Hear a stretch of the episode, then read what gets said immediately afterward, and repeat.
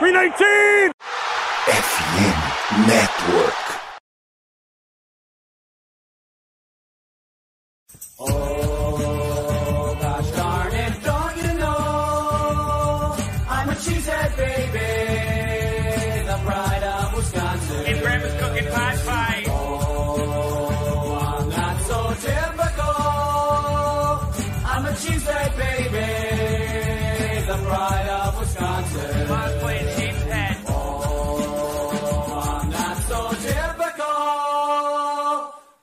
A cheesehead baby, the pride of Wisconsin. Jim Bob, where the hell's my bowling ball?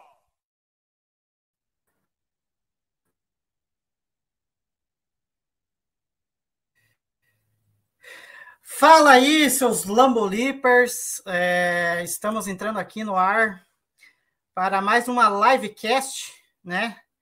Essa de edição é, 2598. É, eu sou o Igor Castro, todo mundo me conhece com essa cara de bolacha. Sempre estou aqui, né, para falar de, desse Packers que a gente vive de amores e vive de raivas que a gente acaba passando com essa franquia, mas ela não deixa de ser maravilhosa. E na livecast de hoje, né, é, vamos dar início, né, à primeira parte da retrospectiva da temporada Packers, né, que querendo ou não foi de altos e baixos, né, eu acho que até mais de baixos do que de altos. É, tivemos vitórias surpreendentes, derrotas é, previsíveis, né? Ou, ou imprevisíveis. É, desempenho dos jogadores e, o, e a gente vai também discutir a respeito do desempenho de jogadores ao longo da temporada. É, e nessa primeira parte, né, que a gente vai dividir em duas é, da nossa retrospectiva, é, vamos falar primeiro né, das semanas 1 até a semana 8, né? Da temporada regular, né? A gente vai fazer uma análise do que foi essa primeira metade da temporada do Packers. É, mas antes de da gente discutir esses assuntos aqui já postos e apresentar né, o nosso querido convidado de hoje, vamos a alguns recadinhos importantes aqui. É, gostaria de lembrar a quem está vendo a live que trata de deixar o seu like e se inscrever no canal para ficar sabendo é, do, dos últimos conteúdos que a gente é, posta aqui, sendo lives, entre outros conteúdos. É, e não deixe de compartilhar a live aí para quem sabe a gente tenha mais acesso a torcedores do Packers. E essa live também vai se tornar um podcast, pois o Lambolipers faz parte do FN Network, que é um agregador de podcasts que é, contém várias podcasts sobre ligas americanas, como a NFL, NBA e NHL. Além disso, é, não deixe de acompanhar o nosso quadro semanal, o Trash Talk Lambo, é, que tem quadro já essa semana disponível para você ver, que a gente deu uma, uma, uma, fez umas coisas engraçadas lá, e ficou muito divertido que a gente fez a, a premiação dos piores e dos melhores do Packers, então não deixe de conferir. É, e, por fim, é, mais um o último recadinho, é, o Super Bowl está chegando e nós do FN N Network, né, é, estamos em contagem regressiva para os, um dos maiores eventos esportivos do mundo, né? Ou do ano, né? Que é o Super Bowl. Porém, esse ano, essa é, contagem será em parceria com a Sport América. Isso mesmo, a maior rede de produção de conteúdo é, independente sobre esportes internacionais do Brasil está junto com a maior loja de artigos para esportes americanos do Brasil. A Esporte América é a única loja, loja reconhecida do Brasil é, pela NFL com produtos com todos os 32 times da NFL, mas é, vai lá e procure do Packers, né? Porque esse, essa live é sobre o Packers. É, além de contar com produtos de NBA, MLB e NHL. São camisetas, bonés, jerseys, acessórios, produtos exclusivos importados. Todos os produtos da loja estão com 10% de desconto basta usar o cupom FNN10. O link para você acessar o site da Sport América está na descrição desta livecast, ok? Dado recadinhos, vamos é, apresentar o convidado especial, Matheus Pinho, tudo bem com você? Se apresente aí a nossa livecast aqui pela primeira vez. Fala, Igor. Beleza, cara? Estamos aí, primeira vez, né, no Rumble Leapers, vestido a caráter de 12. Não sei mais quanto tempo o 12 vai estar lá em Green Bay, mas é isso que nós temos para hoje. E para quem não me conhece, eu costumo brincar que eu sou onipresente, né? Eu tô em todos os lugares ao mesmo tempo. É, participo aí é, do Tized Brasil, né? Toda terça-feira. Também sou produtor, âncora, editor-chefe, tudo mais que tem direito no College Cash, principal podcast hoje do Brasil para falar sobre college sports. É, sou também produtor do Brilteco, para quem porventura aí torce para o Milwaukee Brewers, o único podcast sobre o Milwaukee Brewers no Brasil. Também sou eu que produzo, estou no Rebatida Podcast, eu sou onipresente, eu falo de tudo um pouco, estou sempre dando ar da graça por aí. Muito feliz de estar aqui no Novo Olímpicos primeira vez, inclusive. Ah, que bom, é um prazer é, é, é, participar dessa live com você.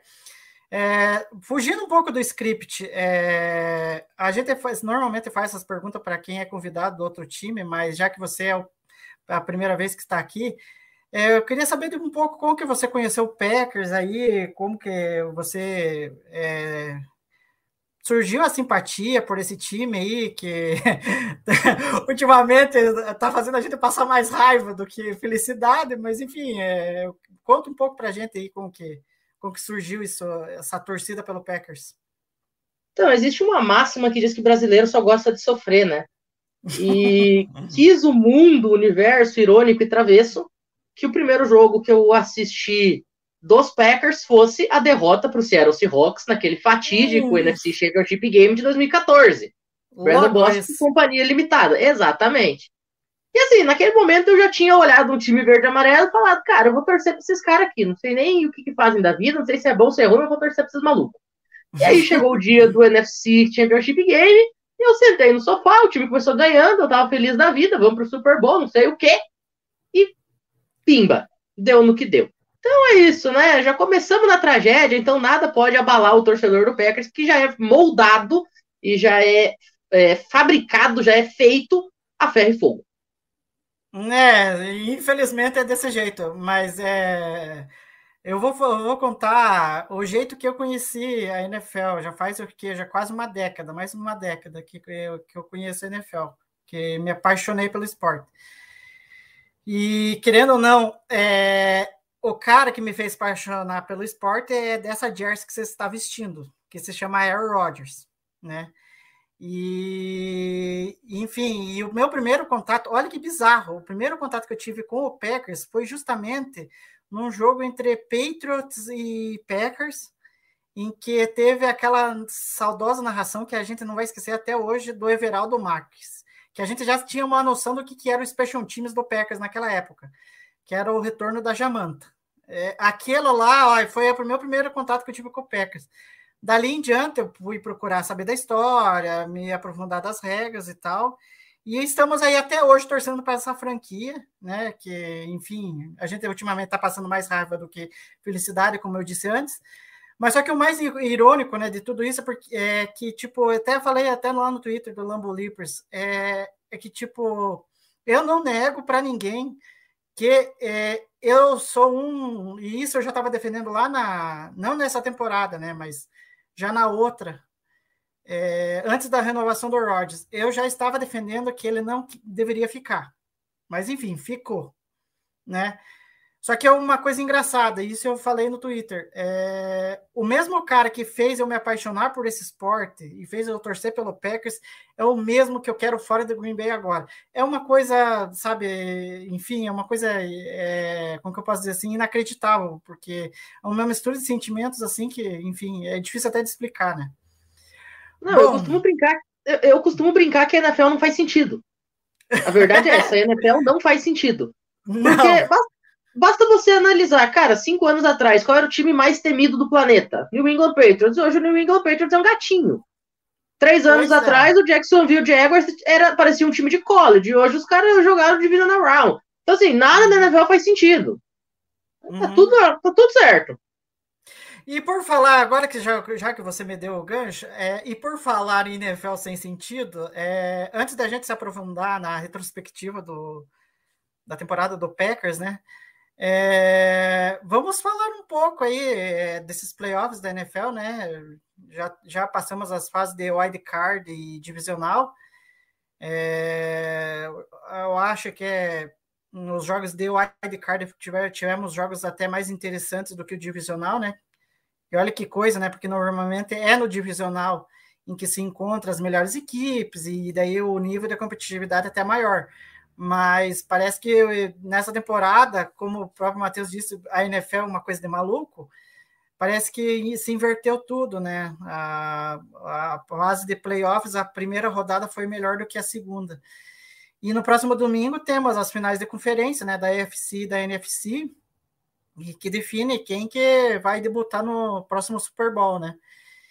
E aí, Matheus, eu queria saber de você é, o que, que você tira de prognóstico desses playoffs até aqui? É, chegaram os melhores times de fato nessas finais? Para você houve surpresa, alguma decepção aí? Cara, eu tiro de lição até agora que a NFL definitivamente não faz sentido nenhum. Porque o fato do Chargers conseguir a façanha de perder um jogo que liderava de 27 a 0 para um time pior do que ele é extremamente inacreditável para mim. Não faz o menor sentido. O, Uhum. o fato do Brian Dable ter pego o Giants completamente esgualepado, ter chegado nos playoffs, para mim já é maluquice. Ter ganhado o Minnesota Vikings no US Bank Stadium é mais maluco ainda. Não que eu não tenha gostado, adorei. Mas não faz Ah, eu sentido nenhum. É. Então, cara, é- é- o próprio São Francisco 49ers ter passado sufoco pro Seattle Seahawks, tudo bem, é o Mr. Relevant que tá jogando, mas, cara, São Francisco 49ers e, e Seattle Seahawks não estão nem na mesma frase. Agora, já falando das finais de conferência, eu acho que essa final da NFC tem tudo para ser uma final muito bacana, porque de um lado você tem um time muito bom com quarterback mais ou menos, e do Uhum. outro lado você tem um quarterback em franco processo evolutivo, cercado de um time também bom, mas menos bom, vamos colocar dessa forma, um time um pouquinho inferior. Só que esse time inferior joga em casa numa das cidades mais hostis dos esportes americanos, que é a Filadélfia. A gente conhece o que é o torcedor da Filadélfia. O torcedor da Filadélfia, por exemplo, foi o principal responsável por ter levado o time à World Series. Philadelphia Uhum. Phillies acabou de vir de uma participação de World Series que ninguém acreditava, muito em função do seu torcedor. Então eu acho que essa final da NFC ela tem tudo para ser inacreditável nesse ponto Uhum. até onde o Jalen Hurts vai conseguir carregar o time dos Eagles nas costas ali junto com o Devon Smith, junto com outros jogadores que ele tem no seu elenco empurrado pelo calor da torcida. E em compensação, até que ponto o Brock Purdy vai conseguir se manter gelado no jogo mais importante da carreira dele até o momento. Uhum. Já na Liga Americana, na Conferência Americana, eu acho que o Bills ele me decepciona um pouco, mas não pelo fato de ser a derrota. Eu acho que me decepciona pela forma como foi a derrota. Eu não esperava o Bills perdendo daquele jeito. Se o Bills perde tipo, por quatro pontos pro Bengals, beleza, entendeu? Ninguém ia falar nada. É um confronto que é de dois times hoje que são muito parelhos. Apesar do Uhum. Bengals ser no papel um time inferior e aí ter toda a, a, a mágica, né, a genialidade do Joe Burrow, que nesse time realmente ele se torna três jogadores. É um negócio inacreditável. Uhum. Então, eu acho que o Bills ele acaba se- saindo da temporada como uma das grandes decepções e o Bengals cada vez mais se torna mais gigante para os anos à frente. E o Joe Burrow cada vez mais coloca seu nome também na história. E se ele conseguir fazer a façanha de ganhar dois anos seguidos do Patrick Mahomes, aí eu quero só ver. Eu não duvidaria do Cincinnati Bengals ganhando o Super Bowl caso consiga eliminar Patrick Mahomes, Kansas City Chiefs, companhia limitada. Mas hoje, hoje, se for para eu apostar, eu ainda continuo achando que o Chiefs leva a decisão da NFL ali em fevereiro. Até porque eu ainda acho que São Francisco passa do- dos Eagles. E aí, São Francisco, eu, eu tenho grandes dúvidas sobre o que o Brock Purdy conseguiria fazer no Super Bowl. É, bom, é, eu vou dar um pouquinho da minha visão também sobre esses playoffs. É, eu acho que na wild card, é, tirando a Hecatombe, que, que foi o Jaguars, né? Ter feito aquela remontada é, que misericórdia, uma coisa assim que é, eu dou muito mérito ao Doug Peterson, né? Porque foi corajoso em saber administrar a situação ali do jogo em que estava muito adverso, o Lawrence estava totalmente perdido e sem rumo, é o que diga as interceptações. Então, eu acho que essa virada ali tem muito mérito do Jaguars. É, tanto que eu, eu acho que, enfim, fui, aí eu não sei a galera em geral, mas eu, eu permaneci até o fim vendo aquela partida. Porque se tem uma coisa que na NFL você não deve fazer é abandonar um jogo. Porque esse que você fala é, não viu, não viu, e se arrepende até hoje, de não ter visto a Harry Mary do Rodgers to Rodgers contra o Lions. Por quê? Porque resolveu ir dormir. E aí, então, desde lá, então, desde da, daquele jogo, eu procuro sempre acompanhar todos os jogos. E por é, sorte, sei lá, enfim, eu tive a, a, como que é, o gosto de ver essa virada do Jaguars, que foi espetacular. Pena que daí eles foram para o jogo contra o Chiefs, aí eu acho que ali teve alguns problemas, em especial a defesa, porque acho que a defesa não se aproveitou do, da lesão do, do Mahomes em tipo, ah, vou colocar pressão, vou tentar sacar ele, vou fazer alguma coisa para ele não jogar com esse pé totalmente torto depois da lesão ali que ele teve no tornozelo. Mas só que praticamente não, não havia pressão. Os caras parece que, sei lá o que aconteceu, não tinha pressão. E aí o Mahomes a gente sabe, ele com uma perna só é tipo Rodgers contra o Bears. A, todo, a, a referência que eu estou fazendo, todo mundo vai lembrar. O Rodgers contra o Bears chegou a estar tá lesionado com o joelho e foi lá e ganhou do Bears. Para mim, lembrou muito essa partida do Mahomes contra o Jaguars, sabe? É, tacou o F, né, bem na testa do adversário, vou jogar machucado, mas eu vou ganhar essa, essa partida. E o Mahomes, enfim, de forma espetacular, garantiu a vitória do Chiefs. E essa defesa do Chiefs, olha, eu acho que pode eh, ser um fator aí contra o Bengals, né?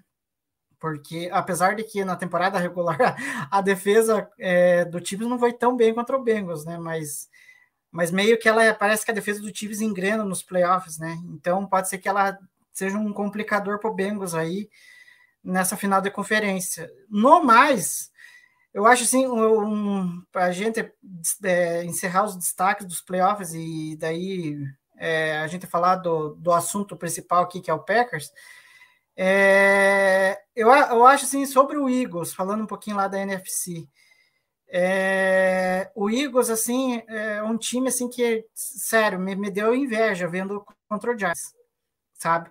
Por quê? É, cara, é, tudo que a gente reclama do Packers, a gente viu no Eagles, sabe? O que, que é? Um time treinado de forma, sabe, explorando aquilo que há de melhor dos seus jogadores.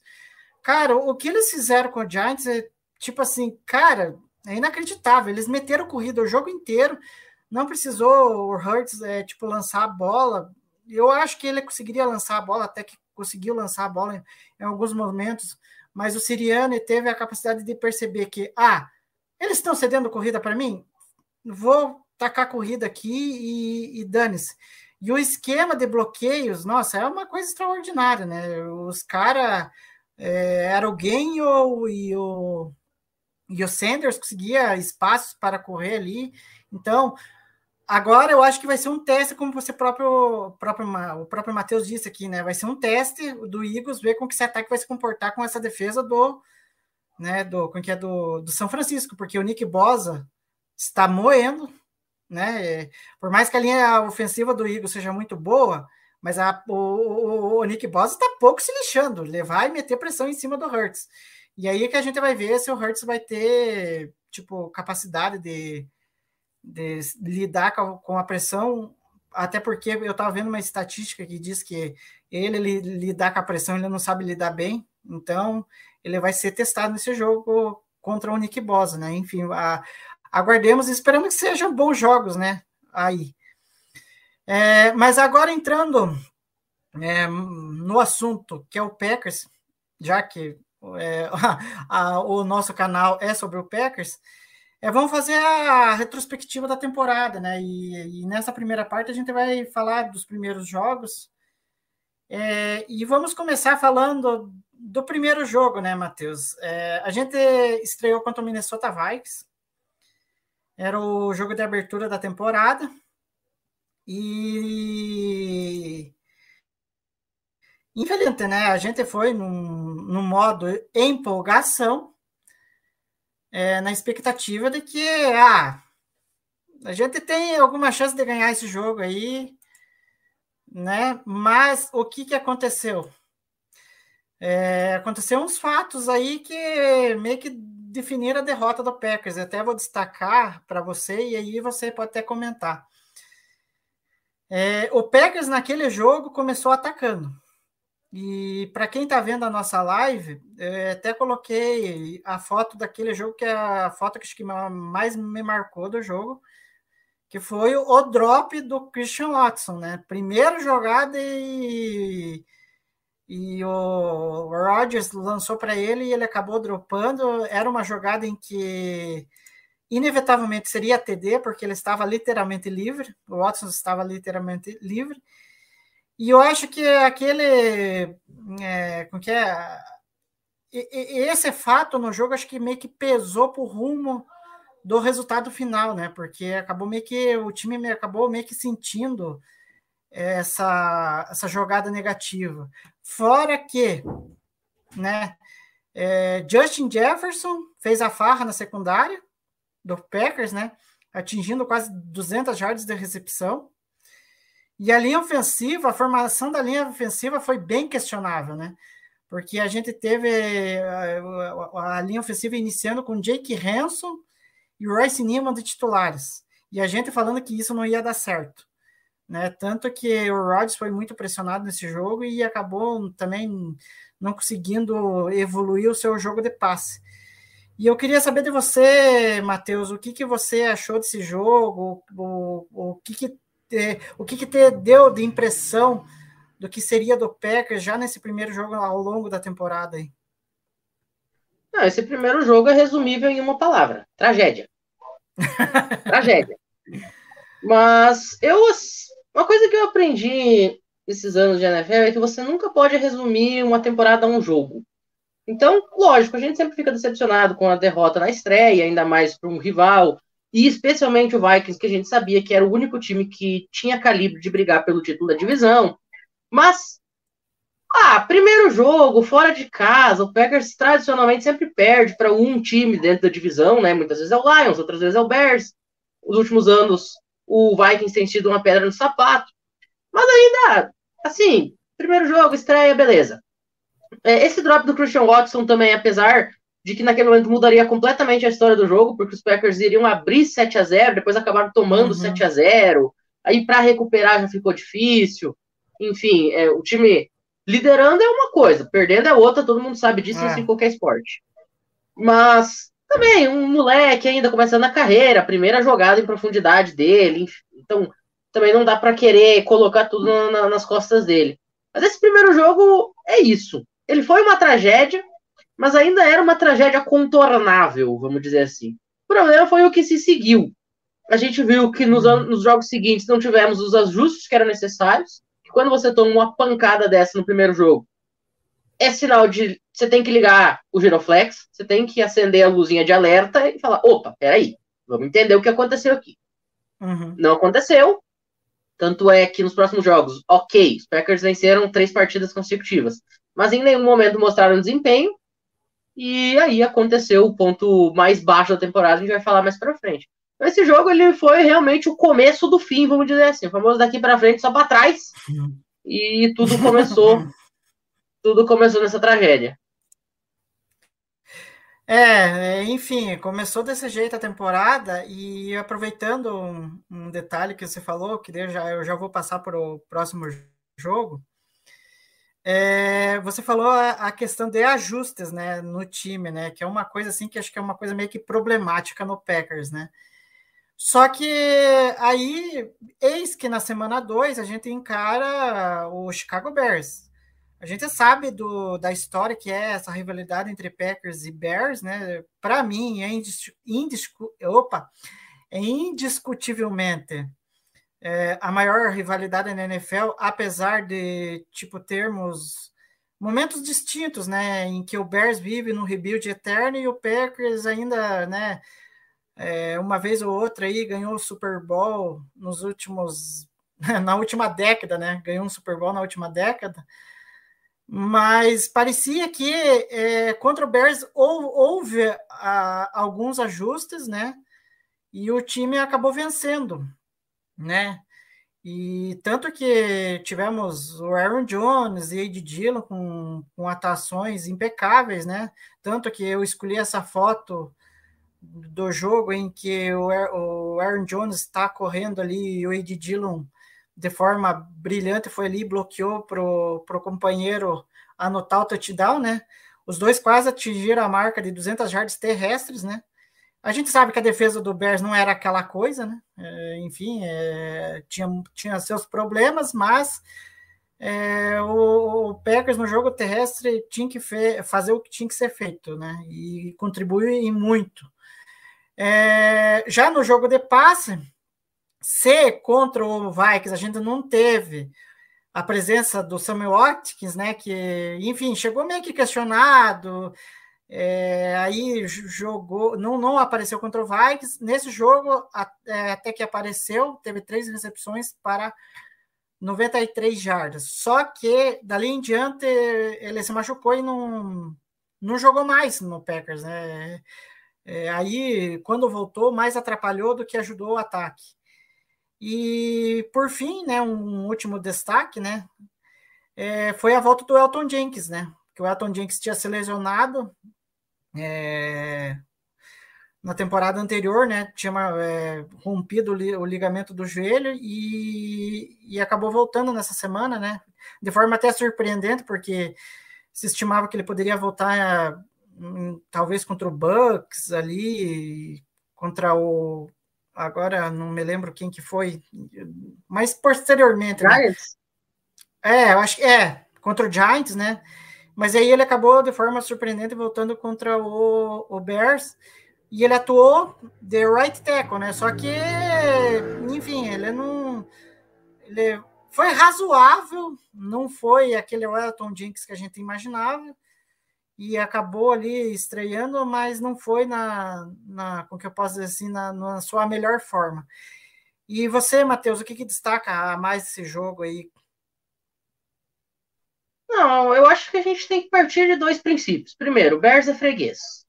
Nos Sempre, últimos né? 30 anos. No mínimo, assim, por baixo nos últimos 30 anos.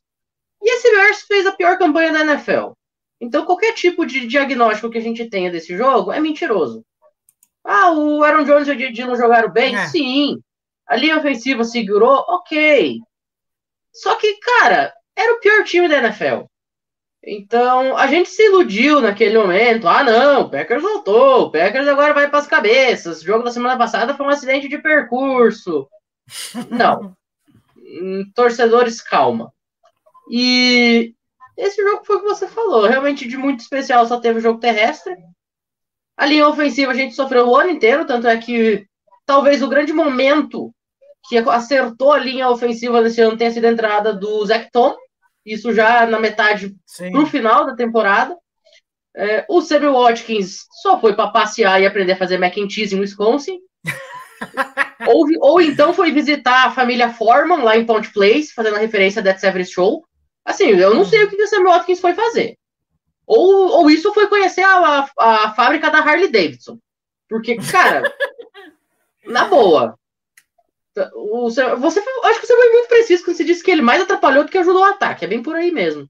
Esse jogo contra o Bears, na verdade, foi a, a bonança antes da tempestade. Uhum. Não, sim. É, é, não tem muito o que falar sobre a partida, mas antes de, de eu passar para o próximo jogo, para a gente falar, é, teve uma jogada de, que, tipo assim, pô, cara, era tudo que o Packers deveria fazer ao longo da temporada inteira. Que foi uma jogada assim que eu achei espetacular, é, que foi um passe, acho que atrás da linha de scrimmage pro Romeo Dobbs. E tipo assim, o, eu acho que talvez foi a, a jogada do Packers, do ataque do Packers mais bem executada na temporada inteira em que tipo o Dobbs recebe atrás da linha de scrimmage, ele conta com os bloqueios tudo bem desenhado e tipo e ele consegue avançar e acho que era uma descida muito longa, acho que era, não sei se era 15 ou 20 jardas ali. E tipo e ele colocou numa conversão mais plausível para o ataque do Packers, deixando numa terceira curta. E eu acho que faltou muito disso do ataque do Packers, sabe? É, a questão de execução, né? É, tanto que, se falar em execução, eu, aí eu já vou pegar o gancho do próximo jogo. Ô, Igor, só um pouquinho. Só, só vamos fazer um comentário. Não, só vamos fazer um comentário sobre essa jogada do Não, Dobbs. pode falar, Matheus. Porque, cara, hum. aí a gente também tem que pensar num detalhe. Se a melhor jogada do ano foi um passing screen na linha de scrimmage, é porque a coisa foi feia. O negócio tem que ter sido muito tenebroso para a melhor jogada do ano ter sido um passing screen na linha de scrimmage. E pois esse é. é. o retrato do que foi o Packers no ano. Tipo assim, teve uma jogada muito bem desenhada na temporada, talvez duas, talvez três, mas dificilmente você vai é. achar dez jogadas que foram muito bem preparadas, foram muito bem executadas, que você olha e diga, caramba, isso aqui foi treinado. Caramba, isso aqui o Matt uhum. LaFleur falou no ouvidinho do Aaron Rodgers. Rodgers, faz isso, faz aquilo fala pra linha isso, fala pra linha aquilo, ou analisaram no VT lá, uhum. no pregame, olha só, a defesa do adversário cede isso daqui, ou não cede aquilo, ou vamos fazer esse reverse, essa flip flicker, sei lá, esse trick play. Não teve! Uhum. Melhor jogada do ano foi um passing uhum. screen. É, isso é. Não, é exatamente. Para você ver é, em, em, que situação o ataque do Packers, é, tipo, a fase que foi nessa temporada, né? De, de muitas poucas jogadas boas. Aí, que nem eu, agora passando para o próximo jogo, né? Que daí eu vou fazer alguns destaques, né? Porque esse jogo é, contra o Tampa era um jogo em que você poderia muito facilmente colocar naquela checklist de derrota. Né? Tanto que a, a, o Tom Brady né, tinha voltado da aposentadoria, né? É a, é a famosa volta do, dos que não foram, né? É, Largou daí... a Gisele para voltar da aposentadoria. Pois é, teve essa façanha de fazer isso. É, e aí o Packers, né? A gente sabe que é, é, jogando na Flórida é uma coisa complicada, porque encarar o calor lá de Tampa é, é complicado, e ainda ter que encarar o Tom Brady também não era uma coisa tão fácil assim. Porém, de forma surpreendente, o Packers conseguiu ganhar aquele jogo por 14 a 12. É, e nesse jogo, né, eu, como destaque, né? A gente teve o retorno do David, eh, David Bakhtiari, né? Que estreou na, na temporada, enfim, né? Depois de. Eu fiquei até com dó, né? Porque é um jogador assim que eu gosto demais, né? o Bakhtiari. Eh, teve que lidar com essas lesões no joelho e, e, enfim, ainda bem que ele conseguiu voltar e performou legal. Eu acho que talvez seja o melhor cara da linha ofensiva, com todos os problemas que teve eh, no joelho. É, o Romeu Dobbs teve um bom desempenho, né? Foi o cara do Packers que mais é, teve recepções e jardas, né? É, oito recepções, 73 jardas, e ele anotou o primeiro TD como profissional né, na NFL, né? Como um Packer. É, já a defesa conseguiu aparecer muito bem, né? Colocou muita pressão no Tom Brady, apesar de que o Tom Brady também nesse jogo estava sem alvos, né? tava sem Mike Evans, sem Chris Goodwin, aí eles teve que, ele teve que se virar com os curandeiros lá, e os curandeiros não, não, não, não corresponderam, e daí a defesa do PEC se aproveitou disso. É, aí colocou a defesa do Packers, né? Colocou três sacks, sendo que dois foram do Corey Walker, né? E acho que um que virou fumbles, não estou lembrado, Matheus, acho que. Cara, eu acho que teve isso aí mesmo, bem, bem lembrado. Não, eu não lembrava desse detalhe, mas Mas, eu acho que é, rolou isso aí sim. Uhum. E daí também, daí uma outra jogada, né, do, do- que acho que foi a mais importante que valeu a vitória foi o Devron, o Devondre Campbell, né, é, desviando um passe numa conversão para dois pontos, né, ali decretou a vitória do Packers, né, porque o Bucks foi querer é, tentar empatar o jogo ali e não conseguiu. Só que aí, aí mudando para o ataque, uma análise mais geral do ataque, se contra o Bears o ataque terrestre foi muito bem, contra o Bucks já não foi aquela coisa. Foi uma coisa medonha, né? Tanto que o Aaron Jones e o Ed Dillon tiveram uma média de quase 3 jardas por tentativa de corrida, sabe? E aí, fora que o Aaron Jones sofreu mais um fumble na carreira, né? E no momento decisivo da partida, que desencadeou ali, que eu acho que foi fundamental, é uma coisa assim que ah, pegou no Packers e não sai, que é a questão do é, tipo, não saber lidar com turnover. Parece que o psicológico morre do Packers. Mas ainda assim, não sei como que a gente conseguiu ganhar essa partida. Eu acho que muito por mérito da defesa ter jogado bem. É, fora que as chamadas do LaForte nesse jogo foram terríveis. Teve uma que eu não vou esquecer e eu vou sempre lembrar. Uma tentativa é, de corrida com ele Dillon fazendo um motion, numa quarta descida. É uma coisa assim que eu, que eu não vou conseguir entender até hoje. Sabe? É, eu acho que reflete no que o Matheus falou. É um ataque que teve muita pouca qualidade e pouco funcionou. E eu queria saber de você, Matheus, o que, que se destaca do que, que você viu desse jogo? Então, primeiramente, esse jogo foi horrível. Quem conseguiu assistir ele até o final é guerreiro. Cara, esse jogo foi terrível. Agora, o ponto que você levantou sobre a questão do jogo terrestre não ter entrado, eu acho que é muito importante, porque se a gente avaliar em anos anteriores, a defesa do Tampa Bay sempre foi uma defesa que conseguia jogar muito bem via terrestre, né? Conseguia conter os adversários, especialmente ali quando tinha Jason Pierre-Paul, é, enfim, tinha grandes nomes nessa contenção terrestre. Não foi o caso esse ano. Esse ano a defesa dos Bucks não tinha isso. Se você for puxar, por exemplo, em questão de estatística, a defesa dos Buccaneers esse ano foi a décima pior da liga em jardas cedidas por carregada. Uhum. Inclusive, ela só foi melhor do que Eagles, Browns, Bears, Seahawks, Packers, Texans, Giants, Lions e Chargers. Uhum. É, pois é. E o fato do, do, do jogo terrestre dos Packers não ter entrado, acho que fala muito sobre o quanto o time tava jogando mal. Porque o, o coitado do Tom Brady, além de ser um idoso, entrando na fila do INSS, tava sem ninguém para jogar junto com ele. Você falou, não tinha Chris É. Godwin, não tinha Mike Evans. Se não me engano, não tinha aquele moleque que joga com a número 10, sempre me foge o nome dele, mas era, Scott era o quarto- Miller. Scott Miller, esse aí, também estava fora, que é sempre o, o- o recebedor. É, o alvo preferido do, do Tom Brady quando não tem os outros, né? É, aquele alvo assim, vamos desafogar o jogo. Também estava fora. Então, o, o, o time dos Bucks estava quebrado, a verdade é essa. O Buccaneers estava completamente quebrado, estraçalhado. Os Packers conseguem uma vitória muito mais na força da ruindade do adversário que propriamente fazendo uma grande demonstração de desempenho. E esse jogo, assim, realmente, quem conseguiu assistir foi, foi muito guerreiro. E um dia que nada deu certo pro ataque, de nenhum dos lados, por sinal. É, o Matt LaFleur realmente teve umas chamadas assim que meu pai amado. O próprio Aaron Rodgers errou bastante. O Aaron Rodgers, sei lá, calor é a criptonita do cara. E é bizonho porque ele é da Califórnia, ele não podia se sentir mal em calor. Mas Uhum. é, ele jogar em ambiente quente, o cara vira o James Winston. Então, olha, sinceramente, é, eu acho que esse jogo aí.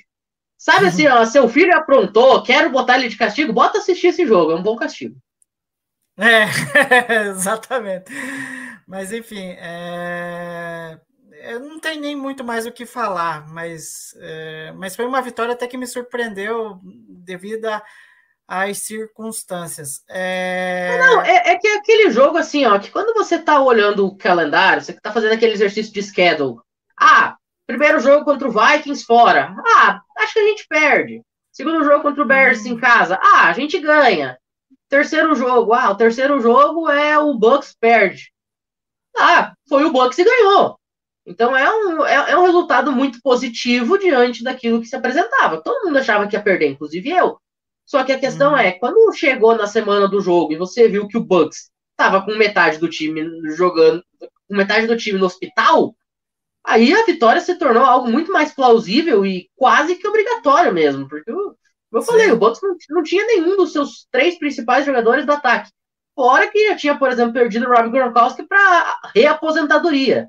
Então, é. daquele time que tinha sido campeão do Super Bowl, o ataque titular praticamente só tinha sobrado o próprio Tom Brady. O Antônio Brown também foi importante no ano do Super Bowl. A gente sabe o que aconteceu no jogo contra o Jets no ano passado. É. Era um jogo que acabou se tornando uma obrigação de vitória e que ela veio, mas com o time jogando talvez 30% do que poderia jogar em condições normais. É, exatamente.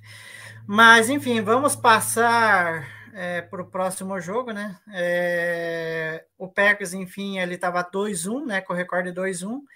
E depois de encarar o Tom Brady, daí agora chegou a vez de encarar o Bill Belichick, né? É, dentro do Lambeau Field. É, e o Packers teve uma vitória sofrida, né? E ela só veio na prorrogação, né? Com um chute do Mason Crosby, né? Quem está vendo a nossa live eu coloquei a foto do, nosso querido kicker, que é, inacreditavelmente foi bem até na medida do possível nessa temporada e ele acabou decidindo o jogo para o Packers com um field goal no, na prorrogação. É, o ataque, mais uma vez, foi medonho e cheio de erros. Né? É inacreditável. É, e nesse jogo eu nem eu só consegui assistir o, o finalzinho acho que do segundo tempo porque daí acho que era foi bem no dia da eleição e aí eu estava tava trabalhando na eleição e daí eu não eu só pude pegar o segundo quarto ali. E só que aí eu tive que ter o desgosto né de, de ver o Rodgers lançando uma pick six no finalzinho do primeiro tempo em que ele tenta um passe para o Lazar e o Lazar acaba acho que escorregando enfim e, e o Rodgers toma uma pick six, que acho que fazia tempo que ele não tomava dentro do Lambeau Field. E daí eu acho que aquilo ali foi meio que um retrato do que o ataque não estava legal naquela partida. É, já a defesa, que havia ido bem parando o jogo terrestre do Bucks, né? É, sofreu para parar os running backs do Patriots, né? Foram 152 jardas do Damian Harris e do Ramondre Stevenson, né? É, com cada um tendo uma média de 5 jardas por tentativa de corrida, o que acabou facilitando a vida do, Zé, do, Zé, do né? Que jogou no lugar do Mac Jones que estava machucado, porque tinha ou que teve de situação de play action nesse jogo e a defesa do Packers, misericórdia, caía que nem um patinho. E, por fim, um destaque positivo que foi o primeiro TD é, do Christian Watson como profissional em uma das poucas boas jogadas do ataque do Packers, que foi numa jogada de reverse na red zone, em que enganou a defesa do Patriots e, é, e apesar de dele ter anotado, o Watson ter anotado o CT dele, é pouco apareceu no jogo, porque só teve oito jardas de recepção. Enfim, e, e o que, que você destaca mais desse jogo, Matheus? O que, que você acha de mais relevante? Cara, eu adoro o Belizep. Eu consegui acompanhar muitos jogos do Belizep no college, inclusive na temporada passada, que ele quebra o recorde histórico do Joe Burrow de mais touchdowns passados na história da primeira divisão do college e tal. Mas, cá entre nós, o Belizep não vai ser esse jogador na NFL. Ele não vai fazer no New uhum. England Patriots ou qualquer outro time, ele não vai repetir o que ele fez lá em Western Kentucky. Não, não vai rolar. E então foi assustador ver o Belizep jogando nesse nível nesse jogo. O Belizep não é para isso, gente. O Belizep é um cara para ficar ali de, de backup, para, sei lá, talvez ele possa até possa ter um potencial para se tornar o novo Ryan Fitzpatrick, o cara que é muito bom para ser reserva e muito ruim para ser titular. Mas esse jogo foi assustador ver o quanto a defesa do Packers caía que nem um patinho, como você falou, em qualquer jogada que o Belizep tentava. Uhum. O time parecia que o, que o Belizep era o Tom Brady, É. sinceramente. E mais uma vez, um ataque muito inconsistente. Ah, mas fez 27 pontos. Sim, fez 27 pontos porque a defesa dos Patriots foi tenebrosa também. Fez Uhum. 27 pontos assim, da, daquele jeito, né? E o Mason Crosby conseguindo fazer o game winning field goal sempre é muito bacana. Eu sou um cara que eu sou um dos grandes defensores do Mason Crosby.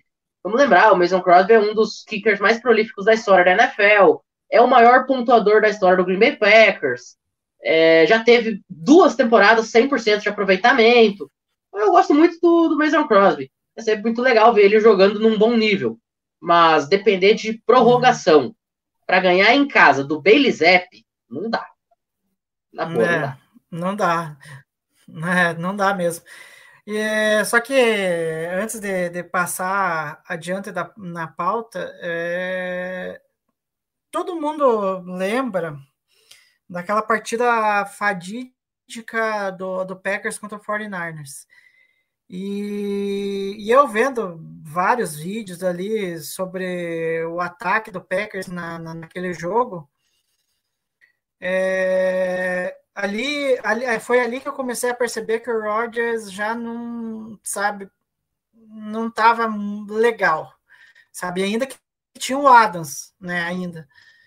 E, tipo, eu via, tipo, e eu, eu acho que foi uma coisa marcante nessa temporada do ataque do Packers, assim, tipo, muitas jogadas deixadas é, dentro do campo em que é, o ataque poderia ter aproveitado melhor e o ataque não aproveitou. E naquele jogo contra o São Francisco, é, foi, acho que, o, o início é, do Rodgers, tipo, perder muitas jogadas, sabe? E, e contra o Patriots, teve, é, além dessa pick six, é, que a bola foi para o Lazar e, e acabou virando touchdown do, do Patriots, teve uma outra jogada de passe que ficou, tipo assim, acho que não, não sei se foi só uma ou duas, mas teve uma jogada que ficou muito marcada, que foi um- uma tentativa de passe do Rodgers pro, pro Randall Cobb, sabe? Foi uma overthrow muito feia, sabe? E o, e o Cobb tinha condição de re- receber o passe e, tipo, pô, o, o Cobb na hora ficou pensando assim, pô, cara, onde que você lançou a bola? Eu tô aqui, sabe? Parecia que, tipo, é, a conexão até com os veteranos não estava legal do Aaron Rodgers ali. Então foi uma coisa assim que me preocupou pro restante da temporada. E querendo ou não, eu acho que acabou se repetindo em vários jogos, sabe? É, tudo bem, é que nem eu falo, teve erros de execução do ataque, teve, os wide receivers, calouros erraram e tal. É, o Rodgers é, é, demorou para se conectar com- até com os veteranos e tal, mas é, eu estava vendo uma versão do Rodgers que até então eu não via, sabe? De tipo deixar muitas é, boas jogadas dentro do campo, né? E o ataque acabava meio que travando, né? Enfim. Hum, é, não sei se você quer falar alguma coisa, Matheus. É, então, sobre essa questão do Rodgers, eu acho que vale até o adendo. Eu escrevi uma crônica algumas semanas atrás, acho que duas semanas atrás, lá para o site do X-Reds Brasil, e cheguei a comentar isso também num, na X-Cast, que o Aaron Rodgers, ele me lembra muito é, uma estrela, assim, do cosmos mesmo, né? Um corpo celeste. Por quê? Porque estrelas no cosmos, toda estrela passa por um processo chamado supernova. Para quem não conhece muito de astronomia, o que é a supernova? É a morte da estrela. É, um eu- fenômeno. É, é um Eu- fenômeno só, só para é- deixar só para deixar um um detalhe, eu adoro astronomia, então eu sei o que você está falando. O que, que acontece? A estrela morre, né? Muitas vezes passa ali por um processo de explosão, enfim. E existem dois caminhos para uma estrela que passa por uma supernova. Ou ela se transforma numa estrela menor, uma estrela às vezes supermassiva, né? Fica ali menorzinha. Ou ela pode virar um buraco negro. O Rodgers, para mim, chegou nesse processo. É um processo inerente a todos os grandes jogadores. Todos os grandes Uhum. jogadores vão passar por uma supernova, tá? Todos os grandes atletas vão passar por isso. Todas as grandes personalidades em algum momento passam por isso, tá? Esse é um processo absolutamente normal. O Aaron Rodgers, ele nesse momento está passando por esse processo supernova. A grande questão é, o Aaron Rodgers, a estrela Rodgers, esse corpo celeste que durante 15 anos, 16 anos, 18 anos emanou sua energia de uma forma tão impressionante, com back-to-back MVPs, já com idade avançada, 37, 38, 39 anos. Essa superestrela, ela vai só encolher de tamanho? Vai, por exemplo, É. ser o Peyton Manning de 2015? Peyton Manning de 2015 não era o Peyton Manning. Não era. Só que ele foi campeão do Super Bowl. Por quê? Porque ele conseguia irradiar ainda alguns raios do que havia sido o Peyton Manning. Ele se tornou uma estrela supermassiva, uma estrela menorzinha, mas que ainda tinha seu brilho, sua claridade, sua luminosidade. O Peyton Manning não se tornou buraco negro. Outros jogadores se tornam buraco negro. O Aaron Rodgers, nesse ano, ele esteve muito mais próximo do buraco negro, ser um depósito de lixo espacial, do que ser uma estrela supermassiva. O que, Sim. que vai acontecer no ano que vem? Não sei. Ninguém sabe. Nem o próprio Rodgers não sabe. Mas se o Aaron Rodgers conseguir voltar a ter o brilho que já teve, conseguir finalmente se tornar uma estrela supermassiva, cara, ele tem potencial para ganhar MVP de novo, ele tem potencial para ganhar Super Bowl de novo, ele tem potencial para fazer o que ele quiser. Mas se ele continuar nessa curva descendente que ele vem tendo já em 2022 ficou muito claro, mas realmente desde os playoffs do ano passado, olha que tá muito mais perto dele se tornar um depósito de lixo espacial e um buraco negro do que ele se tornar uma estrela supermassiva como foi o Peyton Manning de 2015. Não, sim, eu gostei muito da sua analogia, porque, enfim, é, eu não vou ficar me, me enrolando muito aqui, porque senão vai, o, o podcast vai ficar extenso. Mas eu gostei muito da, da sua analogia com essa é, do Rodgers, né? Comparando com uma, com uma estrela que pode ser que está com a sua vida, né? Como eu posso dizer assim, está entre a a possibilidade de reviver ou morrer de vez, né? Enfim, mas gostei da analogia porque eu gosto da astronomia e até, até esses dias até estava assistindo um episódio é, falando sobre supernovas, né? Então eu acho que essa analogia cabe muito bem para essa fase do Rogers aí. Mas antes da gente falar dos quatro últimos jogos, dessa retrospectiva que está bem bacana da gente conversar aqui. É, Para você que está vendo a gente aqui na, nessa livecast, é, não deixe de seguir a gente nas redes sociais. É, estamos lá no Twitter, né, no Instagram e no TikTok. É, todos são perfil arroba Lambolipers underline. E não deixe também de seguir a gente aqui no nosso canal e, e, e ativar as notificações para ficar sabendo é, de tudo que a gente vai postando, seja lives e outros vídeos que a gente produz. Enfim, dado o recado, vamos falar agora dos quatro últimos jogos, né? E o próximo jogo, é, deixa eu até é, trocar o slide, é um jogo que entrou na história do Packers, né? Porque foi a primeira, primeira vez né, na história do Packers que o Packers jogou fora dos Estados Unidos, fora do Green Bay, e, e era um jogo em Londres, né? Era o jogo na terra do rei agora, né? Porque não existe mais a rainha. É, e lá encaramos o Giants. O Packers vinha de uma campanha de três vitórias e uma derrota. É, só que, é, como a gente até estava falando aqui, dá a sensação que as atuações meio que mascaravam, acabou mascarando a, bo a boa campanha do time, né? E, e, o duelo contra o Giants, ele começou até que bem para o lado do Packers, né? Ele começou dominando. É, esse jogo, acho que foi um dos poucos jogos em que eu não assisti o jogo, sabe? Eu peguei e acompanhei em tempo real, nem nem estava na minha cidade. Eu fui, tinha, fui visitar minha avó e tive que acompanhar em tempo real num aplicativo lá de, de né, sobre placar é, do futebol americano. E, e aí, nesse jogo, né, o Randall Cobb foi destaque no jogo de passe, né? Teve oito recepções para 99 jardas. É, o Rodgers fez um jogo limpo, né? é, com 222 jardas e dois passes para TD. Porém, foi nesse jogo em que ele lesionou o polegar, né? Porque ele foi tentar fazer uma Hail Mary lá e acabou, né? Acabou lesionando o dedo depois que o jogador do Giants acabou batendo na mão dele, né?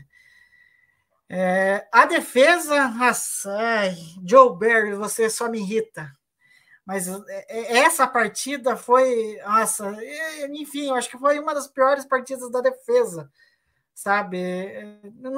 Enfim, é, tipo, a defesa mostrou muito ruim em rotas cruzadas. O que o Darius Slayton fez de festa foi uma coisa, sabe, inacreditável. Fez 79 jardas só correndo entre os números né? E a defesa do Packers com dois linebackers não conseguiu marcar os caras. Uma coisa assim que é inacreditável. Aí o Sacon Barkley no jogo terrestre fez 70 jardas com médias de com média de 5.4 jardas por tentativa, que é um absurdo, porque é quase meia é, que é meia primeira descida, né? O que facilita a vida para o quarterback, o que diga o Daniel Jones, né? E o Saquon Barkley ainda teve um TD anotado. Só que teve um detalhe negativo do ataque que tá pegando, no, no, no, acho que tá virando uma marca negativa para o Metalafor, né? É, que se mostrou ter dificuldades em red zone, que é uma coisa inacreditável. O, o ataque do Packers conseguia caminhar, mas não conseguia finalizar as jogadas nesse jogo. E tanto que teve uma jogada marcante que foi a quarta descida, é, que era ali para agora não lembro se era para tentar empatar o jogo e acabou não acontecendo, porque é, a gente viu erros de execução do Samuel Watkins e daí teve mais um outro wide receiver lá que errou a rota também, eu não me lembro. É, aí era, aí você é, tinha o Dillon para poder correr e você não correu com ele, tanto que a linha ofensiva abre um buraco ali para o Dillon conquistar. É, eu acho que era era para manter a campanha viva, né? Porque já era para conseguir o first down e aí é, o Rodgers resolveu passar a bola e daí ali acabou as chances de vitória naquele jogo e o Packers é, foi para jogar em Londres e teve a sua primeira derrota em Londres, né? E agora a gente não sabe quando que vai voltar a jogar por lá. É, enfim, é, o que, que, você tem de interessante sobre esse jogo para ser destacado aí, Matheus? Não, eu continuando com essa série de referências, eu lembro que a minha crônica do Reds Brasil naquela oportunidade foi na terra do rock and roll os Packers deixaram uma pedra rolar sobre si. Né? Rock, pedra. Porque, cara, quando você vai para Londres, você abre vantagem contra um Giants, um time que é. Assim, vamos combinar cá entre nós, é um time inferior aos Packers no papel. Você abre uma vantagem, você vem de três vitórias consecutivas, um time em pleno processo de reconstrução do outro lado. A gente ainda não sabia que o Giants seria esse Giants que o Brian Dable fez e tal. E você toma uma virada dessa, não tem como não ser extremamente decepcionante. E a palavra é exatamente essa, extremamente decepcionante. Os Packers, eles fizeram um primeiro tempo bem razoável, no qual conseguiram, como eu falei, abrir vantagem, e o segundo tempo o time não existe. Parece que trocaram no aeroporto.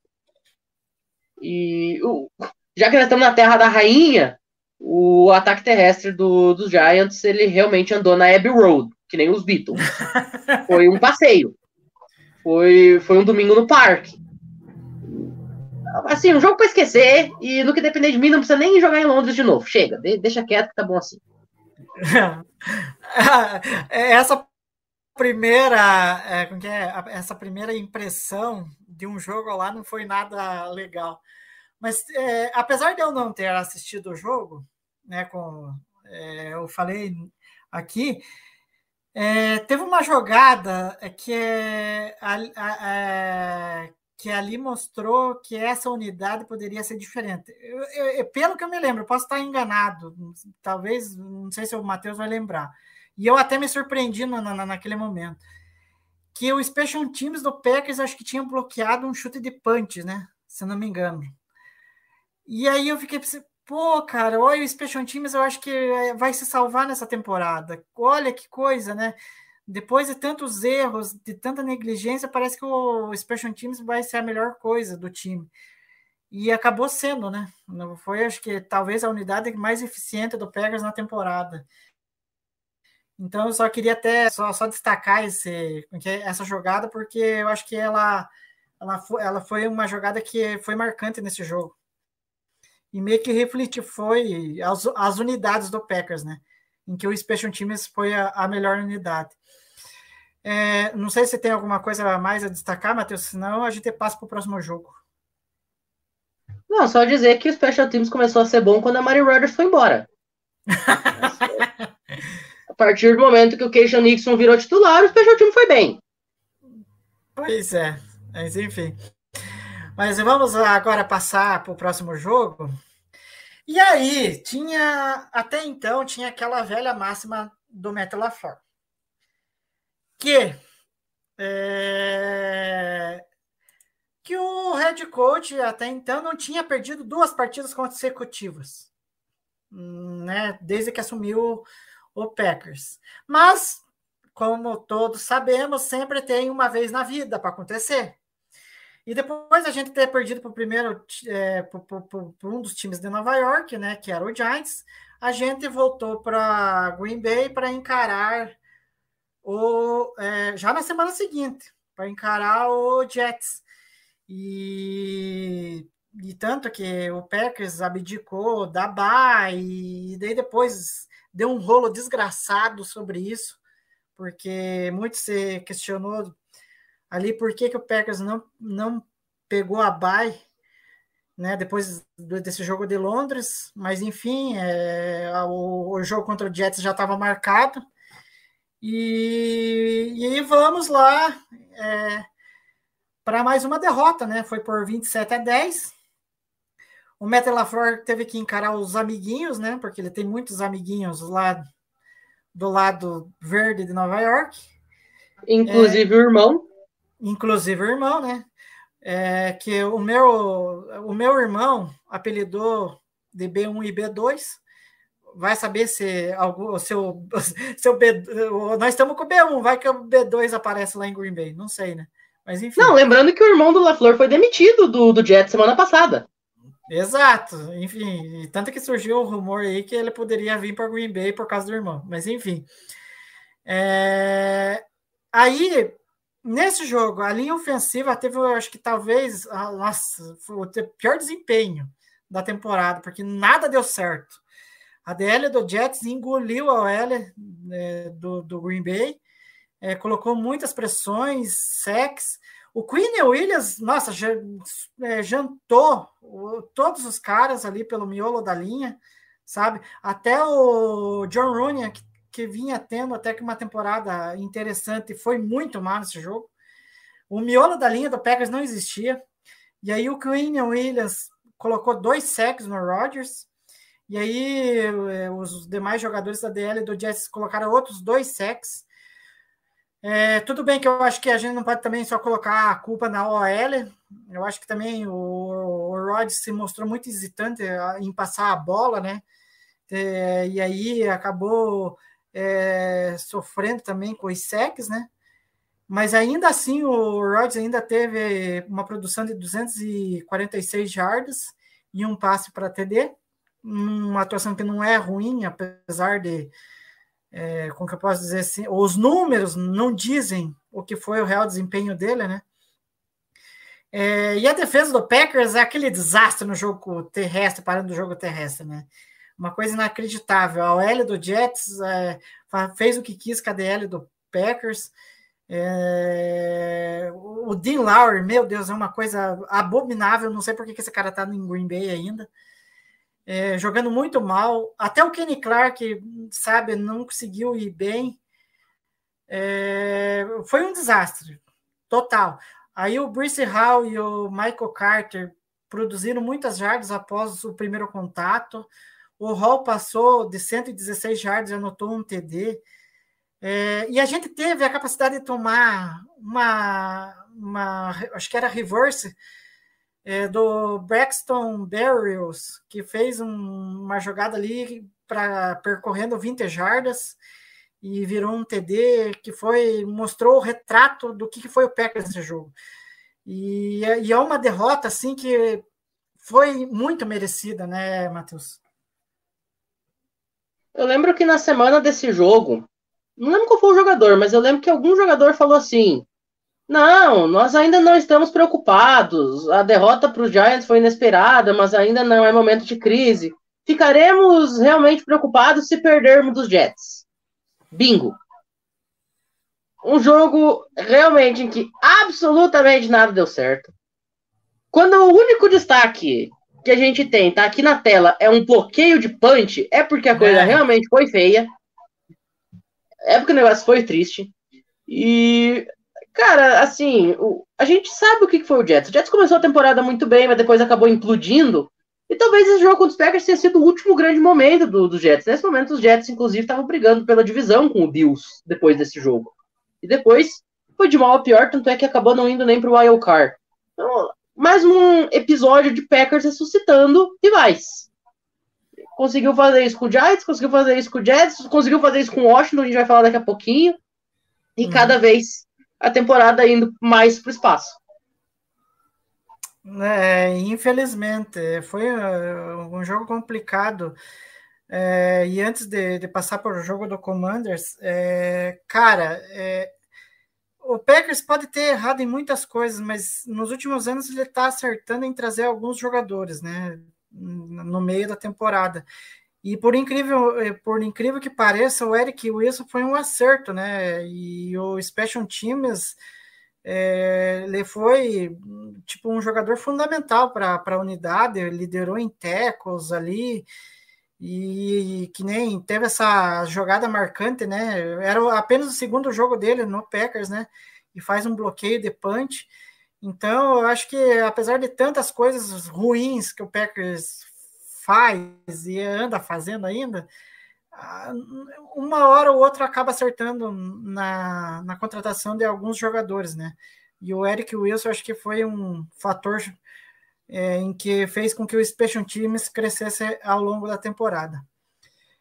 Enfim, é, agora passando para o próximo jogo, esse jogo foi uma coisa de doido. Né? E, olha, foi. Nossa, é, a única coisa que eu fiquei feliz, e até quem está vendo a nossa live, a única coisa que eu fiquei feliz foi pelo Campbell.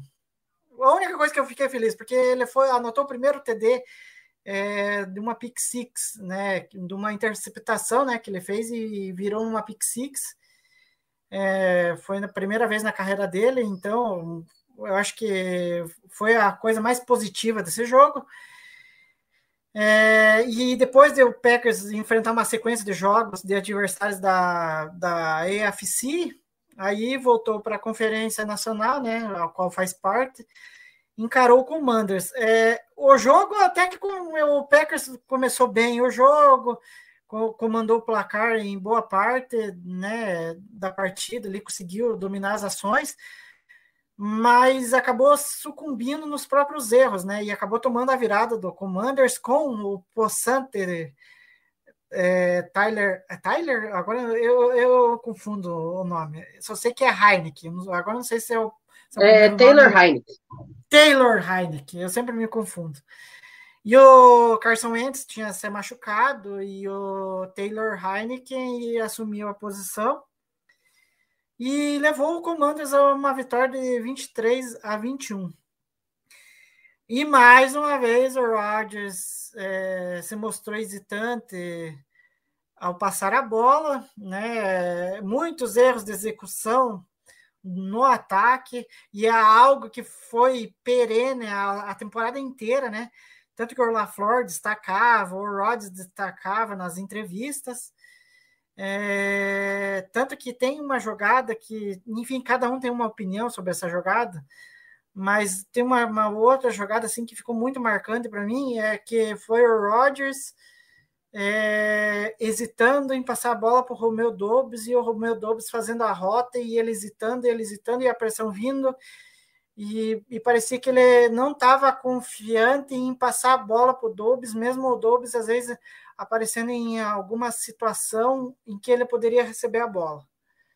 Então foi assim que eh, algo que ficou marcado em mais um jogo do Rodgers, mas apesar disso, ele conseguiu é, acionar muito bem o Aaron Jones, que nesse jogo teve 53 yards de recepção e, e dois TD, né? Teve um, um passe para, acho que não sei se foi o primeiro touchdown do, do Jones ou o segundo, agora vai me falhar a, a memória aqui, que o passe foi muito bonito e a recepção do Jones foi também muito bonita.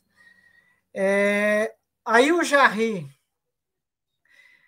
Se, se, teve um jogo em que o Jarry foi torrado, foi tostado, foi nesse jogo contra o Commanders, que o, o Terry McLaren é, fez cinco recepções para 73 yards e um TD, e o Jarry estava marcando ele, mas não via, sabe? O, é, enquanto ele ia tentar marcar o McLaren, o McLaren já fazia a recepção e já fugia dele. É, e o jogo, me acontecendo no jogo terrestre, foi um desastre também. O Brian Robson e o Anthony Gibson tiveram 132 jardas de corrida e, e, eu acho que foi um pro, é, é serviu de como que eu posso dizer assim de um de como que eu posso, ai, agora me achar a palavra. Serviu de apoio para o ataque do, do Commanders vencer o jogo porque tipo dinamitou o cronômetro e o ataque do Packers, como o ataque do Packers não estava funcionando, aí a defesa cansou e o ataque terrestre, né, foi dinamitando ali e favoreceu o Commanders nessa vitória. E, enfim, e que você tem algo a se destacar desse jogo medonho? É, do, mais um, né, Matheus, do Packers contra o Commanders? Bom, talvez o ponto positivo desse jogo foi que os Packers conseguiram ir no estádio, que é o cemitério da NFL, e não tiveram nenhuma lesão de ninguém importante. Já é algo grandioso quando você fala do FedEx Field. Pô, você ir jogar no FedEx Field, não ter lesão do Aaron Rodgers, não ter lesão do Aaron Jones, não ter outra lesão do Bakhtiari, que o coitado virou de vidro. Ah, tamo no lucro. O importante é isso, o resultado, bom, aí a gente deixa abaixo, porque realmente o negócio foi triste. E, assim, eu vou falar pra você, eu sou um cara que geralmente eu sou muito otimista, né? Dificilmente eu entrego a toalha e tal. Só que depois desse jogo, eu fui lá no grupo do Packers, qual eu sou EDM, e eu falei assim: é, a temporada acabou. E de certa forma eu meio que ziquei, uhum. porque o Packers ele vinha naquele ano de três derrotas seguidas, aí iria perder de Buffalo, que, né, vamos considerar, perder de Buffalo não é problema para ninguém. E depois uhum. começaria a sequência de vitórias que por muito pouco acabou não colocando os Packers nos playoffs. Mas naquele momento específico, depois desse jogo, o time perdendo para Giants, para Jets e para Commanders, três jogos que teoricamente são vitórias automáticas, ali eu falei, é, acabou a temporada, Grisado. Não, sim, foi um jogo muito. E eu estava cobrindo esse jogo no, no Twitter do, do Lambo Leapers e, tipo assim, cara, é inacreditável como que a gente tomou a virada desse jeito, né? E, e, querendo ou não, é, é, essa sequência de derrotas, né? Porque que nem eu falei brincando ali, é, o, o como é que eu posso dizer, o LaFleur é, não perdia dois jogos consecutivos desde que assumiu. Aqui ele desembestou a perder, né? Ele perdeu já vários jogos consecutivos aqui, né? E, foi uma derrota assim que é inexplicável. É, enfim, eu acho que é, é, é essa sequência acabou pesando demais para outra metade do Packers na temporada, né? Porque meio que disse que esse time não merece para os playoffs, né? E o que acabou acontecendo e a gente ali tentou nadar no finalzinho, mas acabou morrendo na praia. É, agora para finalizar, se é, a gente tinha perdido pro Commanders, e que nem o Matheus falou ali, é, a gente já está meio que preparado para uma derrota do, do, do, como é que é, do, do Bills. Só que é muito. Você sabe como que é torcedor do Packers. Torcedor do Packers é sempre pessimista. Pessimista ou realista, né? Enfim, aí vai de você aí que estiver vendo e nos ouvindo, tira a sua conclusão. Se você é pessimista ou realista com o Packers. Mas eu, depois dessa derrota para o Commanders, encarar o Bills, ah, a gente, a gente vai perder e vai perder de lavada, porque o Bills até que estava vivendo até um bom momento e, e a gente pensou que ia ser atropelado. Mas a gente sabe com que é jogo da NFL, às vezes não, não é tudo planejado da maneira que vem na tua cabeça. Acaba acontecendo ali e a gente não tomou atropelo. E for, apesar da derrota, até que o Packers teve uma atuação até que surpreendente, na minha visão, e acho que de muitos até. É, que foi em que tivemos uma partida da, em, é, em, que o time foi muito completo, né? É, o Aaron Rodgers é, pareceu estar mais confortável é, passando a bola, né? Tanto que o Romeo Dobbs é, anotou né, um touchdown espetacular, né? Contra o Bills, é, se não me engano, aí eu não, não vou lembrar porque é tanta informação, mas eu acho que era o segundo TD do Dobbs na temporada, o segundo ou terceiro, enfim. E daí ele, o Dobbs teve 62 jardas e tivemos a grata surpresa também do Samori Touré, né, que estava, né, praticamente não aparecia, nem era relacionado para os jogos do Packers. E teve um, uma recepção espetacular depois que o Aaron Rodgers fez também um passe né, espetacular de 37 jardas. E o Touré finalizou de forma estupenda. É, o Aaron Jones e o Ed correram para perto de 200 jardas, os dois, né? Tiveram um jogo terrestre muito bom. É, a defesa é, que vinha tendo problemas até que teve uma atuação razoavelmente decente, já que o Jarry, que tinha ido mal contra o Terry McLaren, até que foi bem quando marcou Stefan Diggs. Quando marcou, porque não foi o jogo inteiro, né? Ele não marcou o jogo inteiro o Stefan Diggs. É, mas quando estava é, ali de frente a frente com o wide receiver do Bills, ele foi bem. Tanto que fez uma interceptação. É, o Raço Douglas foi bem nesse jogo, é, teve, teve uma interceptação e um sec. É, mas o lado negativo é, foi a expulsão do Quay Walker, né? Que posteriormente a gente sabe o que aconteceu contra o Lions. Ele teve a proeza de ser expulso de novo. Tudo bem, é calor, mas se, se aconteceu contra o Bis, não tinha que ter acontecido contra o Lions a expulsão. É, e aí, nesse jogo, o Special Teams foi, foi destaque uma vez que o seu Amar Rodgers começou a perder a posição de titular, né? É, e aí surgiu a estrela Sean Nixon, né? Que teve bons retornos no jogo, é, com quatro retornos, e o cornerback fez 66 jardas, 67 jardas de retorno de kickoff, né? uma média de 16,8 é, jardas em cada retorno. Enfim, é, Matheus, eu sei que é, um destaque positivo em meio a uma derrota é complicada, mas talvez acho que o Packers, é, como eu posso dizer, foi derrotado, mas deixou uma boa impressão, apesar de, de tudo, né? Não, o mais engraçado é que esse talvez tenha sido o jogo com o melhor desempenho do time. Uma derrota, por 10 pontos de diferença, duas postas. Pois é. Porque tivesse jogado desse jeito, tinha ganhado do Jets, do Giants e do Commanders, estava nos playoffs. É, é, engraçado a gente pensar isso, Exato. mas o time teve quatro derrotas seguidas, mas se tivesse jogado o que jogou na quarta, teria 3 e 1 nessa sequência. E 3 e 1 nessa sequência seria a coisa mais normal do mundo. Então, esse jogo contra o Bills ele foi muito positivo pela forma que aconteceu. É, me lembrou, de certa forma, aquele jogo contra os Rams. O fatídico jogo do fumble do Ty Montgomery também, que a gente esperava que o Packers fosse tomar um, uma surra de bola do Rams e o time fez um jogo muito competitivo.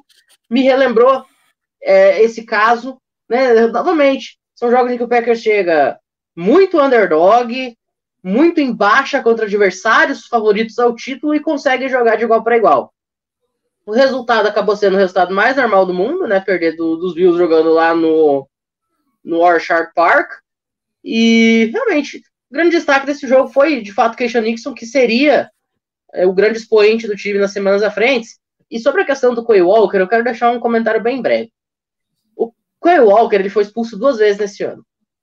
Sozinho, por conta disso, ele representa 16% de todas as expulsões da temporada da NFL. Porque na temporada inteira da NFL nós tivemos 12 jogadores expulsos. Du uhum. Duas vezes foi ele. Tivemos 12 uhum. expulsões, duas foram dele. Um cara sozinho ser responsável por um sexto de todas as expulsões da liga, uma liga em que cada time tem 53 jogadores, chega a ser patético. Então, parabéns pro senhor Quay Walker. Realmente, isso é uma coisa que você tem que se esforçar muito para conseguir fazer. Pois é.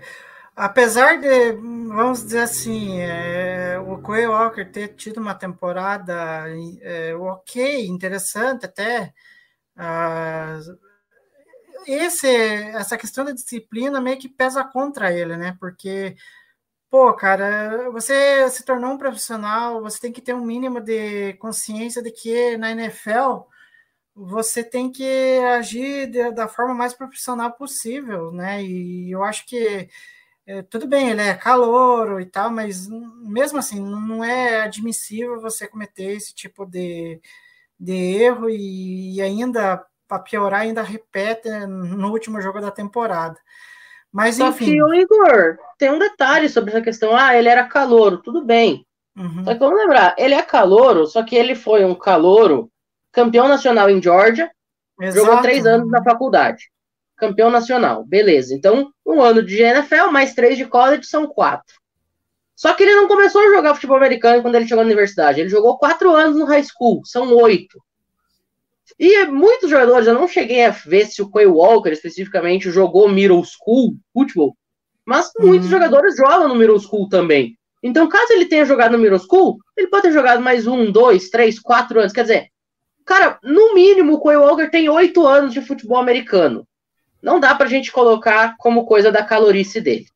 Botar a desculpa, não, porque ele é rookie. Não, não dá. Se em oito uhum. anos o cara não aprendeu que ele precisa controlar o temperamento e não pode empurrar um auxiliar técnico que não tá nem de capacete, nem de shoulder pad, não dá pra um cara desse estar num campo de futebol americano.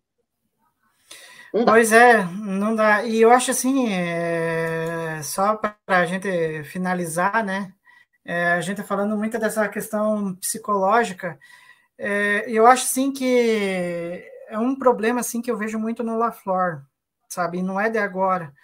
Porque tanto que num dos jogos aqui eu acabei até destacando a questão psicológica e isso acabou acontecendo mais uma vez é, num jogo decisivo que foi contra o Lions, que, cara, é uma coisa assim que eu não sei o que o LaFleur faz dentro do vestiário para, tipo, sabe, é, contornar essas situações adversas que o time acaba passando, e é a coisa mais normal é, de passar é, em vários jogos da temporada, né? Eu citei aqui é, no começo da, da live é, a respeito do Jaguars. Olha como que o Jaguars conseguiu lidar numa situação muito adversa contra o Chargers. Se, é, se aquilo acontece com o Packers, eu não sei se o Packers sai do buraco daquele jeito. Sabe, muito por essa.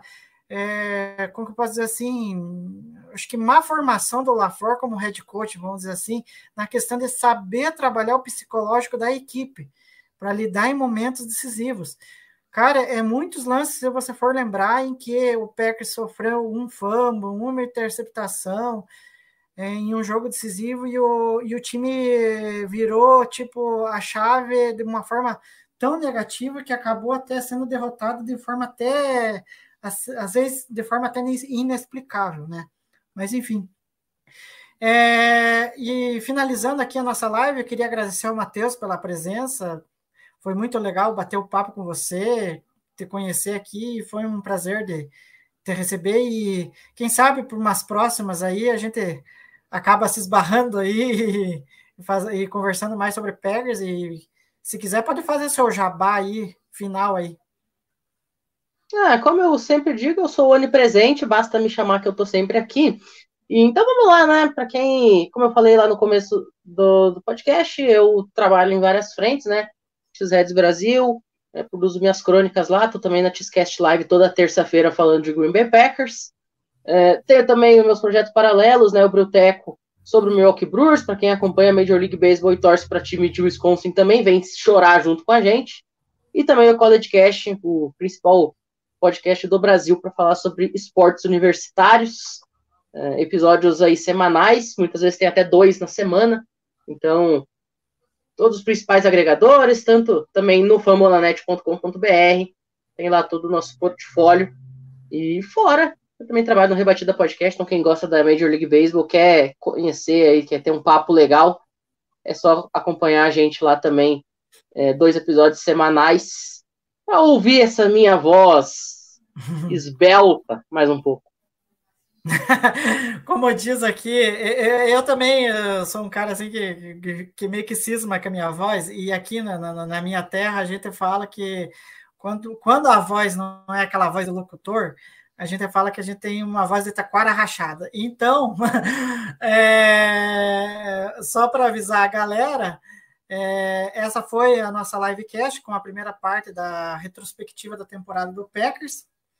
É, na próxima quarta-feira, é, a gente vai fazer a segunda parte, né, dando destaque das outras partidas, em que o Packers fez até o, o, torcedor sonhar com os playoffs e depois acabou se decepcionando mais uma vez. E não deixem de seguir é, o arroba Lambolipers, seja no Twitter, no Instagram, no TikTok. E não deixe de seguir a gente aqui no nosso canal do YouTube e ative aí o sininho para ficar por dentro das próximas lives e todo o conteúdo que a gente posta aqui. Bom, esse foi o nosso Lambo Leapers e até mais. Go Pack Go!